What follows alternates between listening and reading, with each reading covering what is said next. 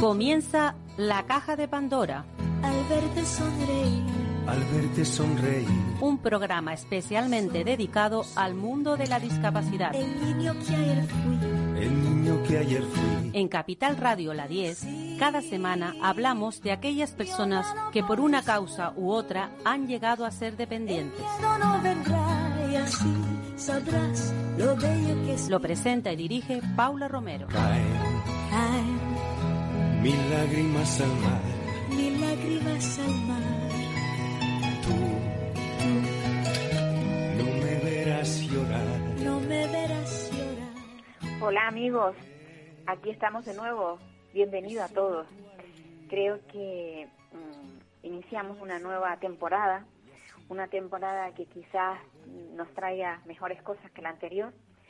Y yo siempre digo cuando me preguntan que cómo estoy, que qué es lo que, cómo me siento, y habitualmente digo escapando, escapando porque mientras tengamos el coronavirus ahí acechándonos y queden todavía muchas personas que nieguen eh, que bueno que, que tenemos ese peligro y que no quieran vacunarse pues tendremos problemas.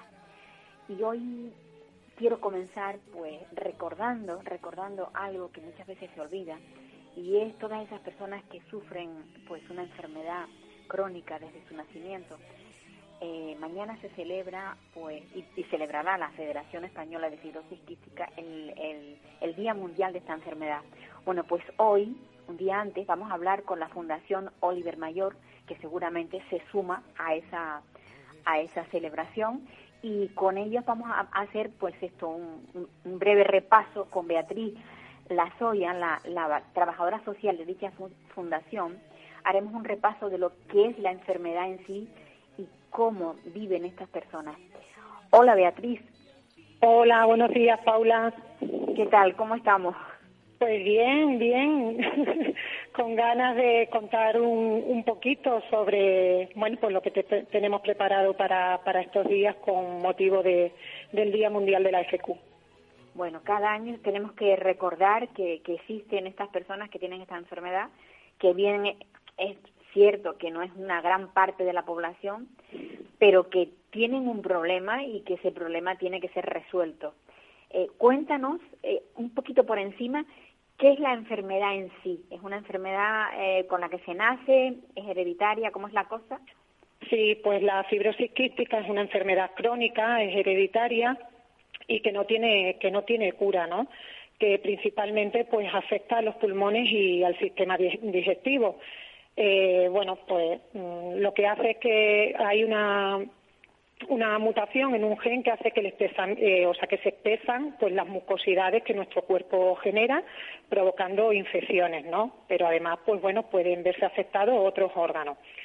Sí que afecta desde el nacimiento, eh, a través del cribado neonatal, su diagnóstico, lo que es la prueba de- del talón.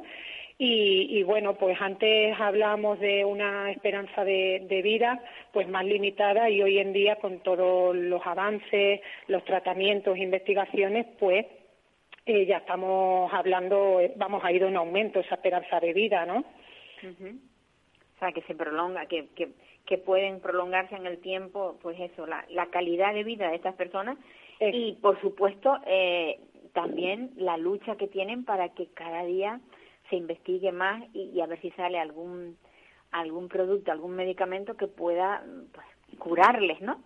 Sí, a día de hoy, bueno, el tratamiento, los tratamientos esenciales, los pilares fundamentales de, de- para tratar los síntomas de esta enfermedad, pues la fisioterapia respiratoria, eh, antibióticos, una buena nutrición, pero eh, bueno, a día de hoy existen medicamentos y de hecho, bueno, nuestras reivindicaciones a día de hoy es la financiación del medicamento Castrio.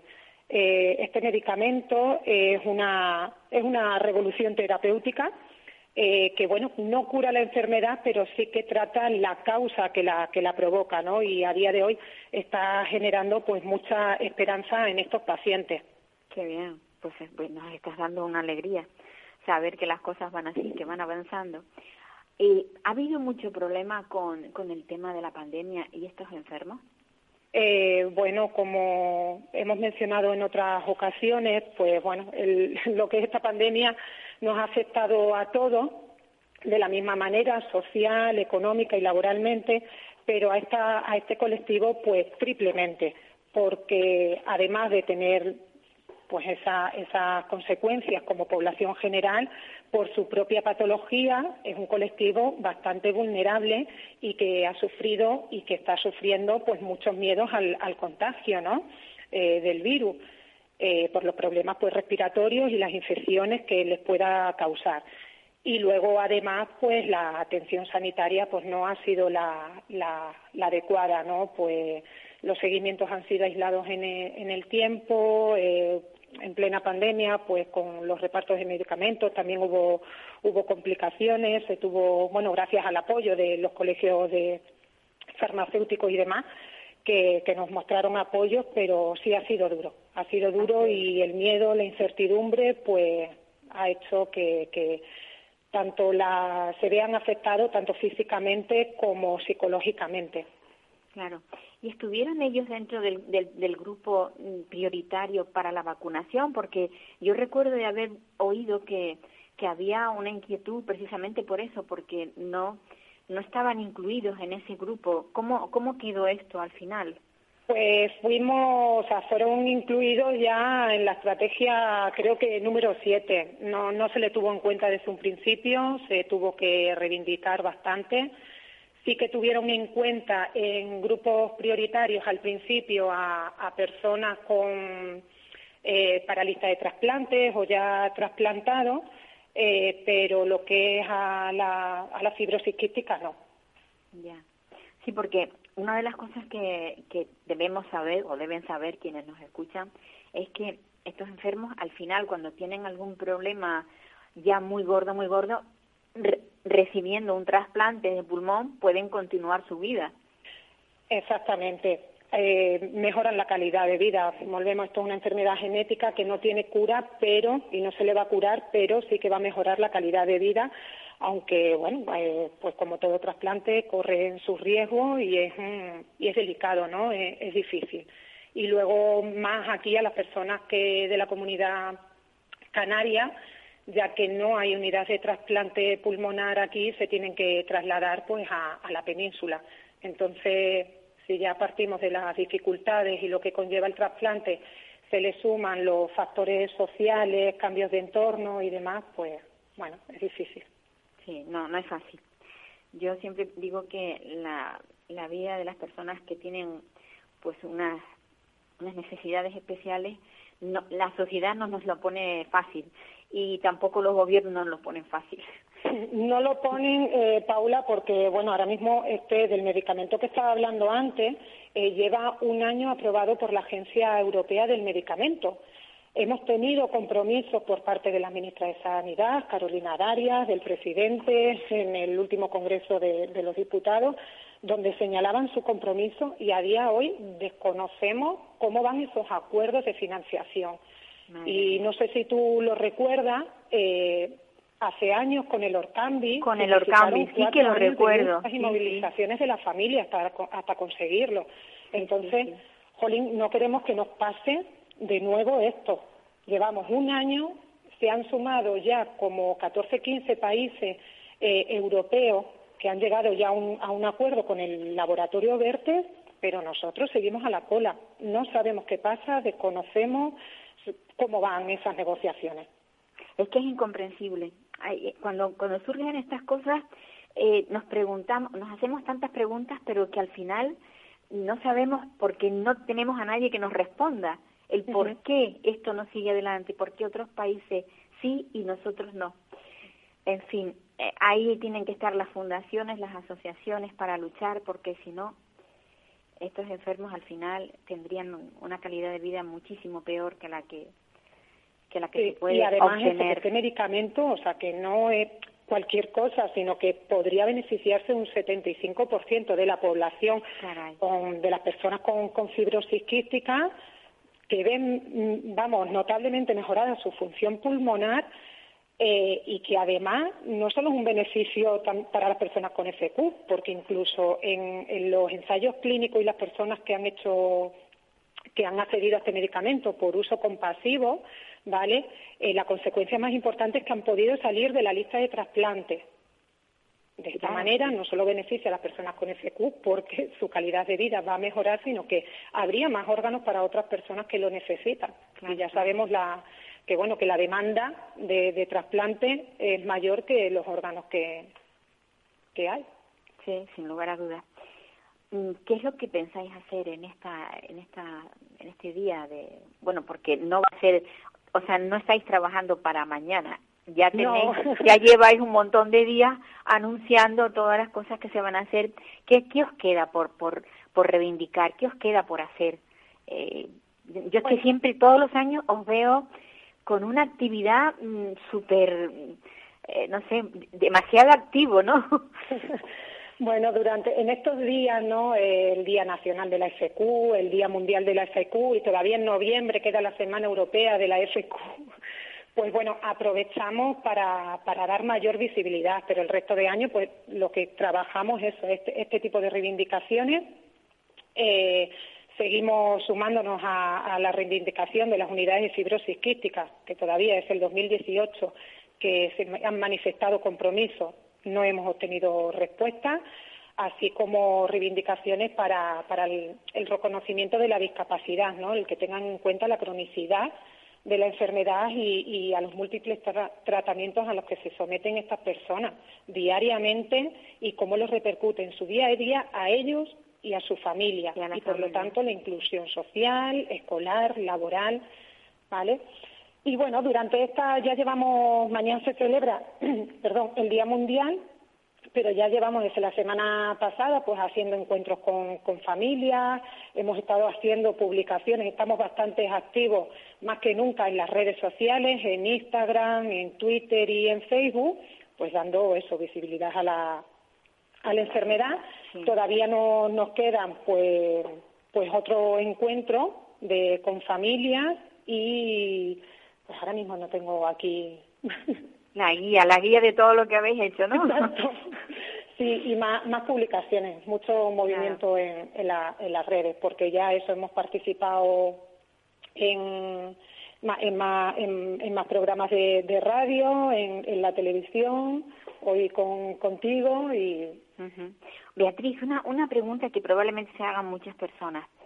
Nacen muchos, siguen naciendo muchos niños con este problema o ya mediante pruebas, porque claro, la prueba se te hace cuando naces, una vez cuando nacido, pero ¿se, ¿se puede evitar tener eh, un hijo con esta enfermedad?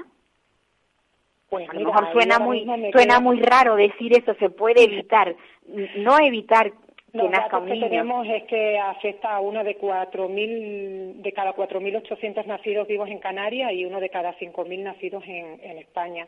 Ajá. Pero su diagnóstico previo, pues, eh, es difícil. Tendrían que hacerte, pues, eso, pruebas genéticas previas. Ajá. Bueno, está claro que si los padres eh, ya lo llevan, eh, claro, hay un 25% claro, ah, de, de, probabilidades que, los padres lo saben porque, claro, no, no todas las personas pues pueden... Pueden ser portadores, pero no, no sufrir la enfermedad. Claro. Claro. Bueno, pues entonces, pues, eh, pues eso, o sea, si lo, si lo, hay un 25% de que probabilidades de padecer fibrosis quística, un 25 de que de, de ser portador sano sí. y un 50 que no. Uh -huh. Ojalá hubiera algo que se detectara mucho antes del nacimiento para que para que ya no hubiera estas luchas y esta y sobre todo la vida tan dura que llevan sobre todo cuando son niños ¿no? Que, que, que no saben expulsar las flemas. Yo es que como he hablado con alguna que otra fisioterapeuta y me han dicho, es que lo difícil es eh, que ellos aprendan a, a, a expulsar, Luego eh, las limitaciones con las comidas también, son muchas cosas, ¿verdad? Son, que... son muchas cosas en cuanto sí. a, a, pues eso, a la, mm, el expulsar mm, y demás, pues nosotros desde la Fundación tenemos el servicio de fisioterapia respiratoria, que, que bueno, que consiste básicamente en la limpieza bronquial pues de, de los pulmones, ¿no? Uh -huh Entonces, bueno, desde aquí se ofrece ese servicio gratuito, a día de hoy se está haciendo a domicilio y, eso es que la fisioterapia respiratoria supone un 80% de, del tratamiento de, para estas personas, mantener las vías, mantener las vías limpias. Y luego como estás hablando, pues una la nutrición juega un papel muy muy importante el conseguir un estado nutricional y un crecimiento normal. Claro, claro. Pues Beatriz, la verdad es que es tan interesante todo lo que nos cuentas, pero más interesante sería que los políticos se pusieran las pilas.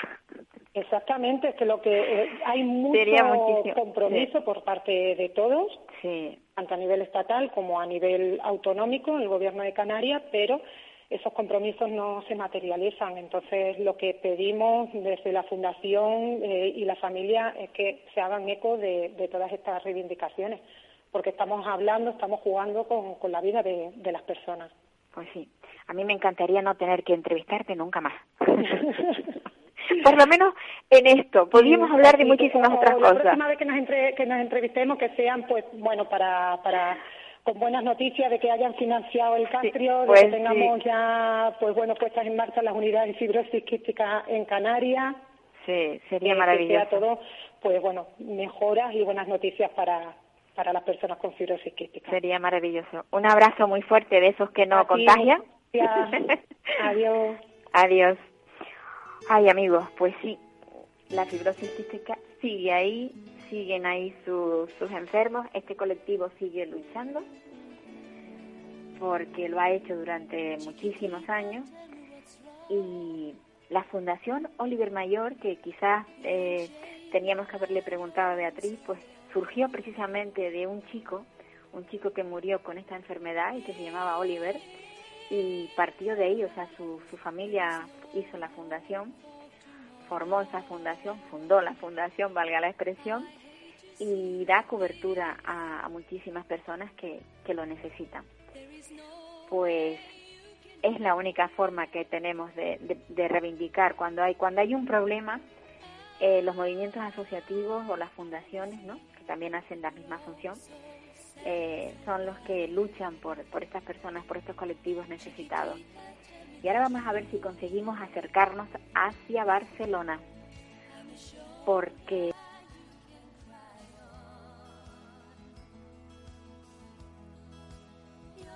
Ajá, vale. Ah, qué pena, porque tenía, teníamos una llamada, quería, quería yo comunicarme con Barcelona, con una mamá que tiene, que está llevando un, muy mal el tema de la pandemia. A ver si lo conseguimos más adelante. Y si no, pues iremos pasando al siguiente, a la siguiente entrevista como comentaba yo antes, la, el, el, tema de, la, de, la, de los movimientos asociativos son tan fundamentales que en el caso, por ejemplo, de aquí en Canarias, de, una plataforma que se ha montado para defender también los derechos de las personas con discapacidad, a, ella pertenece Magdalena, Magdalena que es la madre de, Nazaret. Nazaret es una una bueno, pues una, una madre desesperada que estuvo luchando durante muchísimo tiempo porque su hija terminaba la, la escolarización. Una vez que terminaba la escolarización, pues se encontraba con que no tenía no tenía dónde acudir. Bueno, pues después de estar luchando muchísimo, eh, lograron que la que le, dieran un centro Ahora lo que no sabemos es en qué condiciones se encuentra, porque me, gustaría que hoy eh, la madre nos, nos esto nos, nos llamase y nos dijera cómo, en qué, bueno, en qué condiciones se encuentra, si está feliz. Ella me decía que sí, que le gustaba, le gustaba donde estaba, pero que no queremos dar el nombre del centro en el que está. Pero bueno, esperemos que, que consigamos hablar con ella. A ver, ¿conseguimos? ¿Conseguimos? Tampoco. Bueno, pues hoy tenemos un mal día, por lo que se ve. Estamos llamando.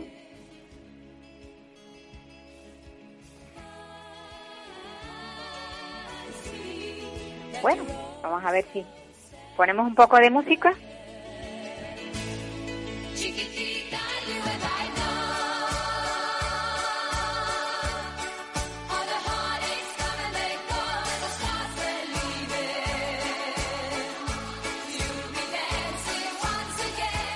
¿Vale? Hola. Hola, buenos días. Hola, Magdalena. Yo decía que, que bueno, que después de mucha lucha conseguiste que tu hija ya esté en un centro. Sí, Yo estoy contentísima, no tanto como tú, evidentemente, pero cuando nos encontramos con madres así, luchadoras, eh, nos da mucha alegría. ¿eh? Sí. Magdalena, ¿estás me ahí? oyes. ¿Me ¿Estás oyes? ahí? Sí. Sí, te oigo. Magdalena, Vale. ¿cómo, ¿cómo está Nazaret? Nazaret, uff, pues contenta, está muy contenta. Qué bueno. Ella está muy feliz porque necesita esas dinámicas, necesita sus rutinas, Ajá. necesita atenciones específicas y especiales con personas que tienen amor y tienen vocación de atender. Y nosotros, estas familias, no tenemos ni disponemos los recursos suficientes como para suplir necesidades tan básicas y primordiales para estos chicos. Entonces, tiene de todo, tiene su, su familia, una Ajá. familia que está aliviada, con paz, contenta, Con seguridad de que su hija está bien cuidada y atendida, porque hoy estamos vivos y mañana no sabemos. Eh, yo me estoy recuperando del temor, de la ansiedad, me estoy re- haci- intentando hacer una vida normal, se me hace extraño incluso tener un perfume por fuera, porque ya, o sea, lo básico, tener un- una colonia en el, en el baño era o la rompía o la gastaba o la vaciaba, o sea, cosas tan simples Sí, sí. que, que recuperas tu, tu normalidad, tu vida normal y ella igual. Ella está muy contenta, está tranquila. Incluso ya se está hablando con los psicólogos para bajarle la medicación, que no son chucherías, como yo suelo decir, es medicina y cuanto más sanas estemos en lo natural, pues mejor, una mejor vida de calidad. Pues sí. Sin lugar a dudas. Bueno, Sí. ¿y cuánto, cuánto tiempo lleva en, en ese centro? Nos lleva más o menos como cerca de dos semanas. O sea, y en dos semanas ella está así de contenta. Qué Así bien. de contenta O sea, ha- ha- o sea, que ha encajado perfectamente. Perfectamente, es lo que necesitan estos chicos, perfectamente. Hay una comunión diaria, tanto con trabajadora social, que estoy agradecida a ella, eh, y con los enfermeros y educadores específicos.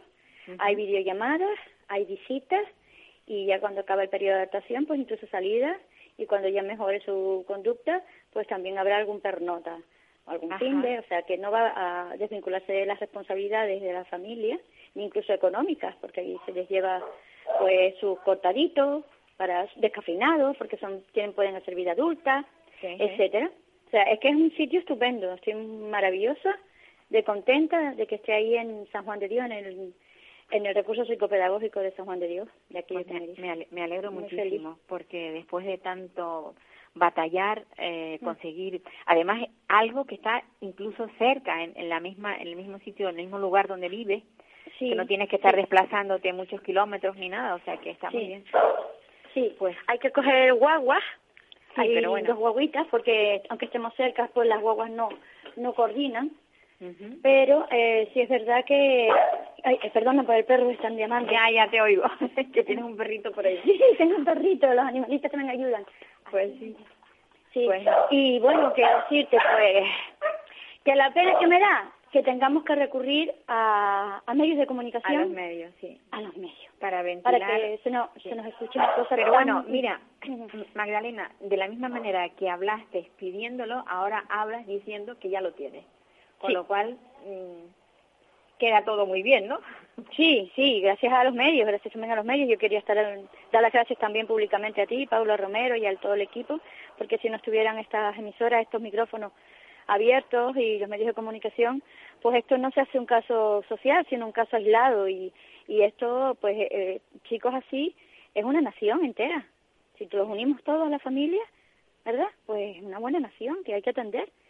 O sea, y son personas humanas que necesitan una vida de calidad y la familia es igual, porque si le faltamos nosotros, que nos acabamos enfermando también, eh, también psíquicamente, porque sufrimos violencia a veces doméstica por hijos con trastornos de conducta, y es otro tipo de violencia más que sufrimos Pues sí. por una enfermedad. Entonces nos vamos también deteriorando. ¿Y cómo los atendemos? ¿Cómo los cuidamos? si no hay Pues, estos, estos recursos. Magdalena, ¿no? a partir de ahora tu, tu calidad de vida también va a mejorar, igual que ha mejorado la de tu hija, va, va a mejorar Sí. la tuya y bueno, También. Y eso eso es importante. Pues me alegro Esta muchísimo. tarde mismo tenemos la visita que ya está tocando mi madre para prepararse, que viene Una- de su casa un- una- y ya estamos todos a ir a verla esta tarde. Un, un abrazo. Cuídate Muchísimas mucho. gracias a todos. Y darle ¿Eh? un abrazo a tu, ni- a tu niño, a tu chica. Serán dados, Vale. serán dados. Gracias a ustedes, Bueno. un abrazo. Estas son las cosas que nos alegran. El tener, bueno, pues tener una reivindicación mm, ya resuelta, por así decirlo. El que una madre esté reivindicando, pues la las necesidades que tiene, porque tener tener hijos con discapacidad, yo siempre lo digo, no es nada fácil. Eh, es muy difícil po- la, la convivencia de una de una familia con una persona con discapacidad y en este caso Nazaret es una, una joven bastante eh, fuerte y además tenía, tenía, tiene trastornos de conducta, con lo cual mm, la convivencia eh, familiar se hacía bastante complicada. Y bueno, no esperemos que aquí, en este, en este lugar en el que está, eh, cambie su forma de, de actuación y pueda, eh, pues, pasar alguna, algunos días o algunas con su, con su familia. Ahora nos vamos a ir hasta Barcelona, que era donde yo quería ir antes, que no pude. Quiero hablar con Marta. Marta es la madre de, de un, de un chiquito, de un, de un preadolescente, de Guillermo, que tiene autismo, pero de altas capacidades. Hola Marta. Hola, buenos días. Marta, ¿qué tal? ¿Cómo, cómo, cómo está hoy Guillem? Bueno,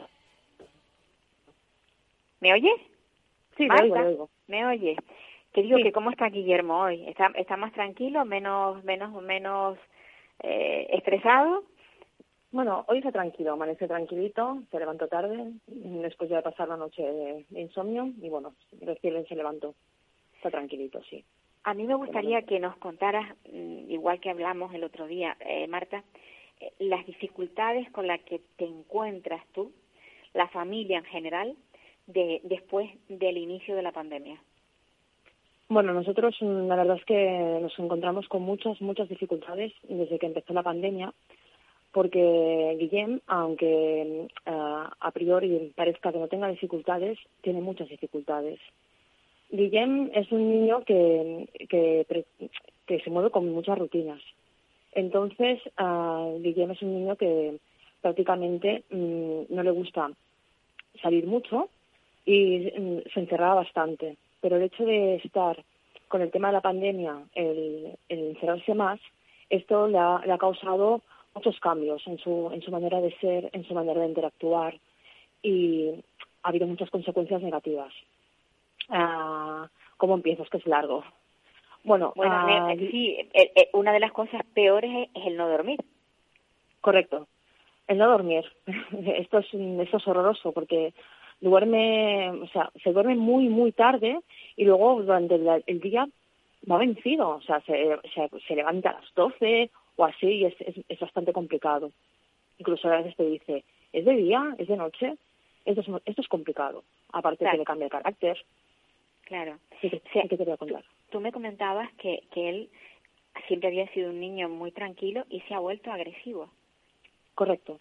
No es que se haya vuelto agresivo. El tema del- de la agresividad es una, es una parte que, me molesta bastante porque Guillem es un niño muy, muy tranquilo, es muy bonachón, es muy bueno. Y no es que lo diga yo porque sea la madre, pero mm, el tema de la agresividad es mm, cuando él está muy nervioso o no sabe canalizar o expresar lo que le pasa, porque Guillem tiene, una, tiene un, un lenguaje muy fluido, pero él hay cosas que no las sabe expresar.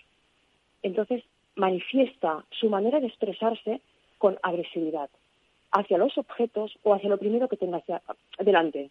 Normalmente es- soy yo que con la que estoy todo el día. Entonces esto es muy frustrante porque él no se da cuenta. Entonces la sociedad siempre dice, el entorno es que es agresivo. No, no es agresivo. Esto es una, una cosa que me molesta mucho y es una, una manera que me gustaría que la sociedad se dé cuenta de que los niños con TEA o las personas con TEA no son agresivos. Es una manera que tienen ellos de pedir ayuda, socorro, ayudadme por favor. Entonces, a mí, Paula, lo que me gustaría explicar que Guillem, ah, durante el mes de mayo aproximadamente, dejó de ir a la escuela. Estaba raro, estaba diferente, es lo que te comenté. Sí. Estaba más triste de lo normal. Entonces, el absentismo escolar, a él le gusta ir a la escuela, porque es muy hábil académicamente. Pero no quería ir, dejaba de ir. Y a mí me decían, te llama la atención. ¿Cómo va a llamar la atención un niño de 10 años? Con TEA. Bueno, lo empecé a observar, lo empecé a observar y notaba como conductas extrañas, más estereotipas de lo normal, más reclusión en su zona de confort. No quería hacer las cosas que hacía más de costumbre conmigo, como hacer pequeñas manualidades conmigo. Era como, déjame en paz.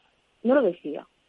Ajá. Y bueno, aquí No viene lo peor, ¿no? No quería, no quería, eh, o sea, el- los cambios que han, se han, se han producido en su vida han, han hecho que él esté rechazando lo que antes le gustaba. Correcto. Y esto viene justo por la pandemia, que es lo que nos dijo el psiquiatra de, de Guillem, que está diferente. Yo me imagino que tanto cambio a decir, ahora socializar, tú obligas a socializar y de golpe y porrazo por la pandemia, lo que Guillem había conseguido algo, se cierra ese círculo y prohíbes el socializar. Ya dejó de socializar lo mínimo que hacía. Entonces, Ahora dime, mismo eh, él tiene, o sea, ahora mismo está él con terapia Sí, sí, sí. particular, me refiero, en Correcto, casa. sí. Sí. Bueno, ah, lo hace en casa y espero, espero que en breve podamos volver a retomar el contacto físico con la terapeuta. Porque, por desgracia, las terapias de la seguridad social son muy escasas, demasiado escasas. Igual te llega una cada dos, tres meses y los niños con TEA necesitan mucho, muchos más recursos. Esto es una pena. Y económicamente, ¿tú puedes soportar esas terapias que son particulares? Ah, tenemos que recortarnos el cinturón o estarnos de muchas cosas para que nuestro hijo tenga las terapias. Es así. No hay vacaciones, no hay privilegios que puedan tener muchos y todo va para Guillem. Es así. Pero nosotros partimos de la base que primero está nuestro hijo. Si a nuestro hijo le quitamos estas terapias, nuestro hijo acabaría muy mal. Claro. Es que a mí me gusta mm, rese- reseñar eso porque eh, cuando en una casa eh, hay una persona que necesita unas atenciones especiales, como por ejemplo eso, terapia eh, psicológica o, o fisioterapia, eh, el tema económico mm, se quebranta dentro de la familia. Correcto. Se quebranta muchísimo. Piensa que esto, estos niños, aparte de, de- de ayudas psicológicas o terapias o, o logopedas, que en este caso Guillermo no necesita, hay muchas más terapias alternativas que necesitarían, como son Claro. equinoterapias, mm, que aún ni siquiera las he mirado porque el presupuesto es excesivamente brutal. El Estado sí que da ciertas ayudas, que la verdad es que son irrisorias. La, la beca MEC, esta, que es la que te cubre un tanto por ciento de las becas mm, para, mm, o sea, para terapéuticas, ¿vale? No te, no te cubren, porque las, las, las privadas son muy caras, no te llega. Mm, Y es, la verdad es que es una vergüenza, es una vergüenza porque mm, hay muchísimas familias, muchísimas familias que dejan a sus niños sin poder tener estas terapias. Y es vital que estos niños tengan esos recursos, porque si no, el día de mañana no pueden tener una vida, entre comillas, digna. Entiendes lo que quiero decir. A mí, a mí una cosa que me, me, me gustó mucho que me decías, yo realmente me enfado muchísimo cuando alguien dice que Guille, cuando tiene esta actitud, lo hace para llamar la atención. Sí, Eso es, eso es algo recurrente, incluso en profesionales. Dicen, no, no, en realidad lo que está es tratando de llamar la atención. ¿Realmente tú crees que tu hijo hace esas cosas por llamar la atención o es una forma de comunicación equivocada? mira, ah, esto es una, una fa ¿sabes qué pasa? Que me entra la risa así sarcástica, nerviosa, porque que te digan que un niño con autismo, en este caso puede ser mi hijo, puede ser cualquier persona, Eh, te he perdido, Marta. ¿Oyes ahora? Sí, te he perdido. No Vale. sé si te moviste y, y- y hemos perdido la cobertura. Vale, disculpa. Que digo que a mí el comentario que me digan que estas cosas las hacen para llamar la atención, tanto sea mi hijo como cualquier otro niño de dentro del espectro, me parece muy fuerte y me parece una falta de respeto total. Primero porque el dolor que sienten estos niños cuando hacen un acto de agresividad hacia la madre, hacia un padre o hacia un hermano, porque se sienten tan mal, sufren tanto, al igual que con nosotros mismos, no es así. Ellos lo hacen para pedir socorro. Ayúdame.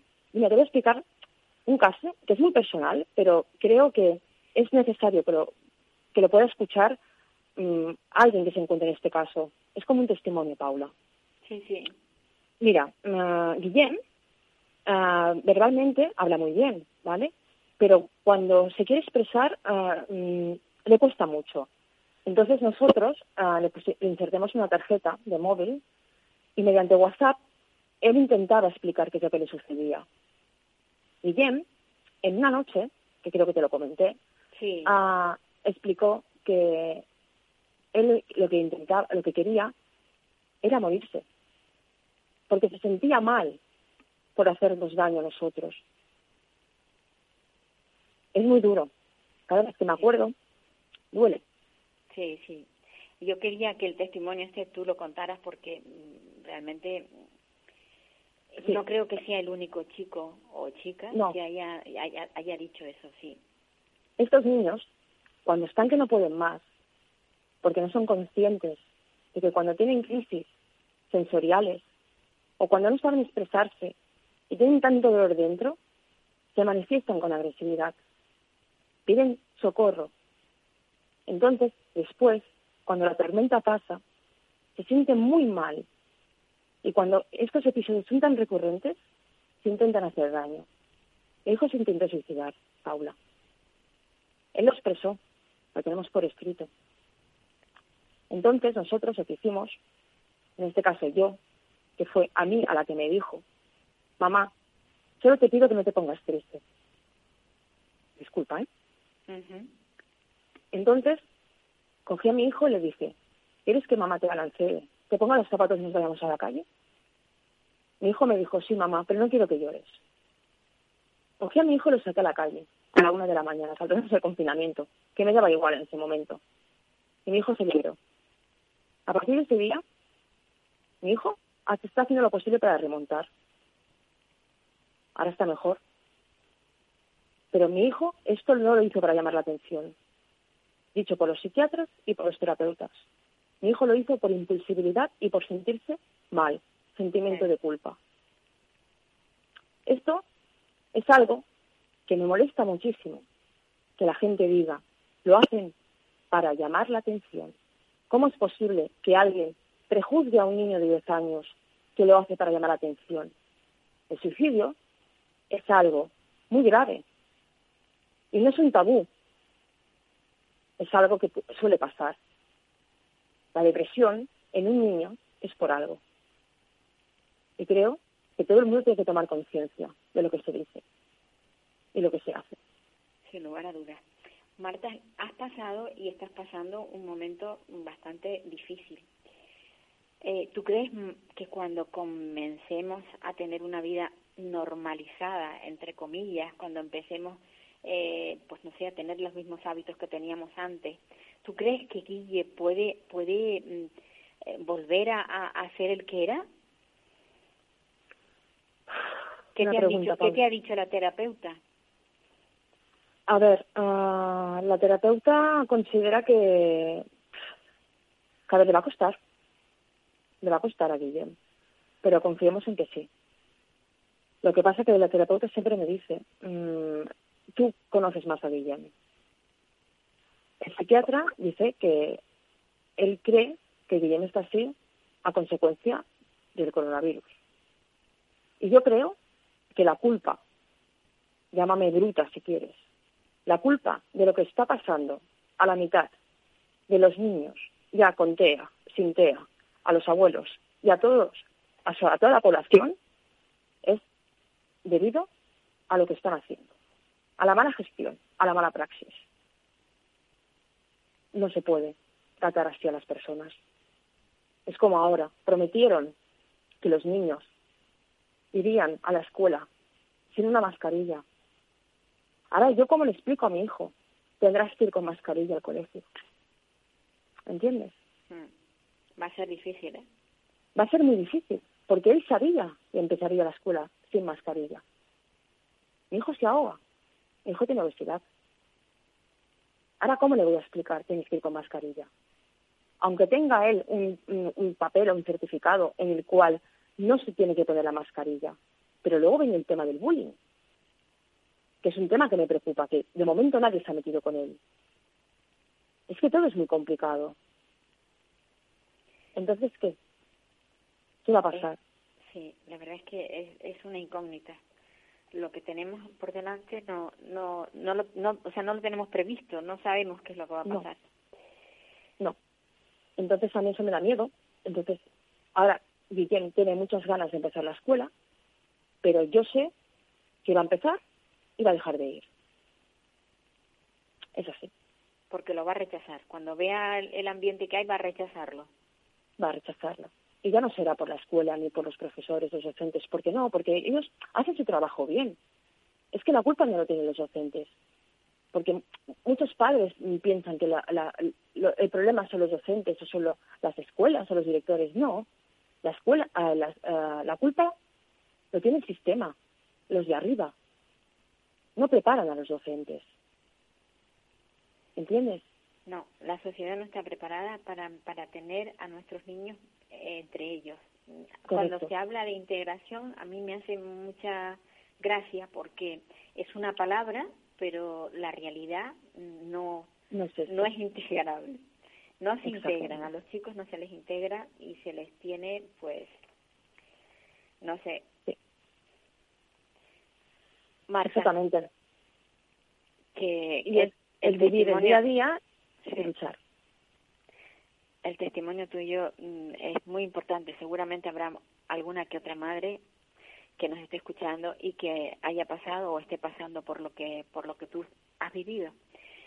Y por lo menos le servirá de no es un consuelo porque el conocer que el problema tuyo lo tienen otros no es consuelo, pero por lo menos saber que no que no está sola, que no se siente que no, no sentirse sola. Yo solo espero que la sociedad mm, empatice un poco con la diversidad funcional, que se dé voz en esto Ujú. y que reconozcan realmente a estos niños, a los adultos, a todos, Pues sí. y que se luche por estos niños.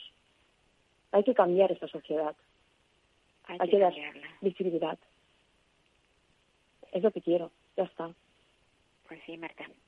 Un abrazo grandísimo. Sigue, Muchas sigue gracias. siendo como, como hasta ahora, que tienes mucha paciencia y estás llevando muy bien a Guillem, pero espero que las cosas cambien. Si no, si no cambian rápidamente, que pa- cambien de forma paulatina, pero que cambien. Ojalá. Que cambien porque hay cosas que no se pueden soportar constantemente. Exacto, Paula. Sí, y el no dormir, por ejemplo, es algo que, que termina con, sí, no solamente termina con, con tu mente, sino con tu cuerpo, porque luego trabajar no es fácil sin haber No, tenido un descanso. Es difícil. Un abrazo fortísimo, Marta. Otro para ti. Muchas gracias, Paula. Estamos en contacto. Gracias, Paula. Pues la discapacidad, el autismo, todas estas cosas que nos tienen siempre preocupados. El autismo con, con sus variantes, porque eso de no dormir es algo que sufren muchas, muchas familias. Yo personalmente lo he sufrido durante toda mi vida y sé de lo que de lo que se habla cuando se habla cuando se habla de insomnio el no dormir hace que no tengas cuerpo luego para emprender la tarea que, que se te presenta. Y es muy difícil. Bueno, pues a ver si nos podemos ir hacia la laguna, porque en San Cristóbal de la Laguna, en el municipio de Santa Cruz de Tenerife, bueno, quienes somos de aquí sabemos lo que hablamos, pero como esto se emite a nivel nacional, el ayuntamiento, pensando en las personas con discapacidad, pues ha creado un, un proyecto que se llama Punto Naranja. Este proyecto espero que el, el concejal de turno, de, el, el concejal de Bienestar Social, nos hable de, de este llamado Punto Naranja, que es algo así como un reservado sin barreras en los, actos, en los actos culturales que se producen en el, en el ayuntamiento. A ver qué, qué es lo que nos dice el, el concejal Rubens Ascanio. No sé si podremos localizarlo, si lo tendremos ahí para poder hablar con él, porque muchas veces cuando queremos hablar con un político o está reunido o bueno, pues tenemos el problema de que de que Rubens no no está disponible para hablarnos del punto naranja. Eh, yo cada vez que sale alguna cosa así interesante, pensando eh, o pensado para las personas con discapacidad, para bueno, para un poco facilitar la vida de estas personas en, en los municipios, porque mm, personas con, por ejemplo, con ceguera o personas con una discapacidad física que a veces se encuentran con barreras y, y en este caso lo que la laguna ha propuesto o, propone es, crear ese reservado que no sé exactamente de lo que se trata y que me encantaría, como ya he dicho, que, que Rubén Ascanio nos lo, nos, lo, nos lo dijera, pero no.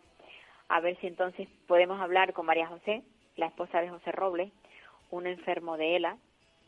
La ELA es esa enfermedad que se llama esclerosis lateral amiotrófica. Todas las personas que tienen esta enfermedad son personas que al final terminan teniendo una discapacidad bestial porque terminan incluso teniendo que tener un respirador, terminan pues sucumbiendo con la enfermedad, sin lugar a dudas. Y las personas que viven a su alrededor, que son sus cuidadores habituales, en este caso, el cuidador habitual de José Robles es María José. Ella es su esposa lleva toda la vida, bueno, toda la vida, todo el tiempo que lleva José con, con la enfermedad, está cuidando de él. Su trabajo no tiene precio. Ella hace de enfermera, hace de fisioterapeuta, de psicóloga, de cuidadora, de ama de casa en todas las, versiones que puedan haber, un sinfín de trabajos sanitarios que ha tenido que aprender según iban surgiendo las necesidades, porque esta enfermedad empieza pues de una forma y el, la terminación es bastante bastante difícil porque la persona termina incapacitada totalmente, eh, postrada en una cama y con un respirador para poder tener pues eso, calidad de vida, para poder respirar. Cuando hablamos de un respirador es sencillamente un aparato que te permite respirar y todas estas cosas, eh, bueno, pues las tiene que hacer alguien muy cercano, porque actualmente en Canarias no existe una unidad que cubra todos estos requerimientos de estos enfermos y son sus sus familiares los que los hacen. Como ya decía yo en este caso, espero que consigamos hablar con María José. No sería nada extraño que estuviera en un momento apurado y, y no pudiera ponerse al teléfono. La verdad es que el tiempo se nos va y hoy ha sido un programa que más que un programa de entrevistas está siendo un monólogo. Un monólogo porque no tenemos o no encontramos a los entrevistados, dado que, que no, no se ponen al teléfono.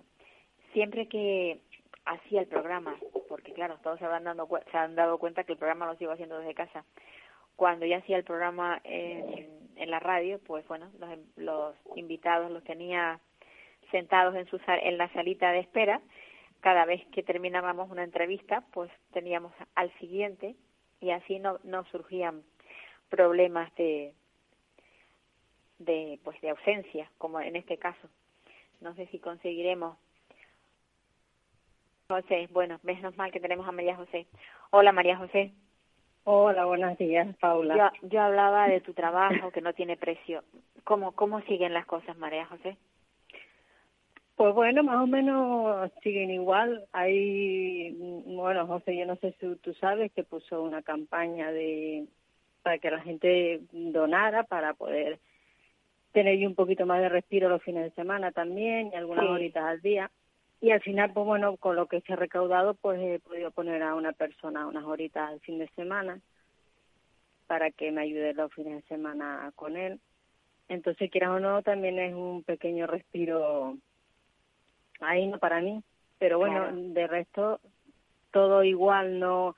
La pena es que no conseguimos que, que el gobierno reaccione ante esta situación que no tiene que hacer el pueblo ayudar al paciente, tiene que ser ellos, que para eso nosotros pagamos unos impuestos y pagamos unas cosas, ¿no? Para que nos cubran y, en estos casos, ¿no? O sea, tú me estás diciendo que estáis teniendo colecta eh, ciudadana para que tú puedas tener un poco de respiro, para que tú puedas decir, tengo dos horas en las que voy a olvidarme un poco del trabajo que tengo.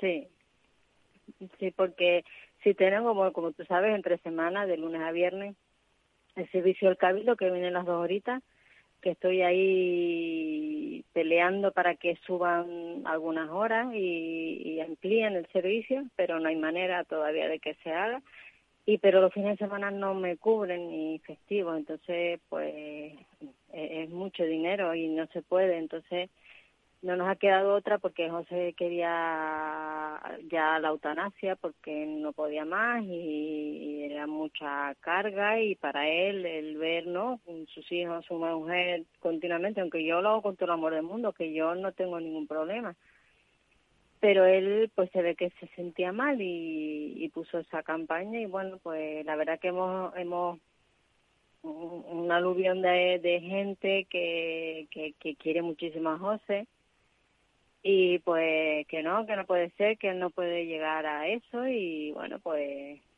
pues hemos recibido que bueno que, que, que es una ayuda que que bueno que es algo que bueno pues se va gastando y llega el momento pero además que, es algo puntual que no es una cosa que puedes decir la gente no va a estar todos los meses abonando. Claro, es que es lógico y, normal. Claro. Es que eh, y más en la situación en la que estamos con la pandemia que hay. Sí. Que no, y el cabildo o sea el cabildo es incapaz de de, de, aumentar por ejemplo de que eh, cuando llegue el fin de semana tengas ese par de horas que te que te ofrece a lo largo de o sea de lunes a viernes no, y que de hecho que yo lo he hablado con ellos, que les he dicho, digo, a ver, se supone que esto es un servicio eh, sanitario, porque no viene un servicio de, de, de gente que no tiene un título, son gente auxiliar y enfermera, y fisioterapeuta. Entonces, digo, pues si en un hospital se trabaja de lunes a domingo, festivo, mm, rotativo, con sus turnos, pues este servicio, al ser sanitario, debería ser igual estamos, hablando de un servicio sanitario. ¿Cómo que libramos fines de semana y festivos? No, señores, estamos en un servicio sanitario. Que se tiene que trabajar todos los días, que hay gente no como... Bueno, en este caso, en este servicio, lo único que está como José y que tiene ELA es José. No hay ninguno más complicado que José. José es el más, el más, el peor. Lo, si es gente mayor y con Alzheimer y bueno, por, por edad pues muy mayor y necesitan pues que la ayuden pues esa gente mayor, fines de semana cada uno se quedan solos en la casa porque no tienen un familia con que los cuide. Sí, sí, lo que pasa es que José no se puede quedar solo. Claro, es una vergüenza. Qué, qué pena, qué pena que, que, te, que, hemos contactado tan tarde. Eh, creo que la semana próxima quiero volver a hablar de lo mismo, porque quiero que, que, se, que se escuche, que se sepa que gracias a la caridad de, la, de los canarios, tú puedes tener unos uno, unas horas de descanso. Sí, de Canario y de, y de te digo, de, de toda España, ¿eh? Pues sí. De toda España y de todo el mundo, porque José contacta con gente de todo el planeta. Y, un abrazo. Y se están volcando para... Tengo, tengo la sintonía de cierre. Un abrazo muy fuerte. Seguimos en contacto y vamos a seguir hablando de esto. Vale, mi niña. Un abrazo. Amigos, qué pena que el tiempo se va y que no podamos seguir hablando de esto, pero es algo que clama al cielo. Bueno, hasta la semana próxima. olvídense en adiós. Me voy con un suspiro y un adiós, adiós.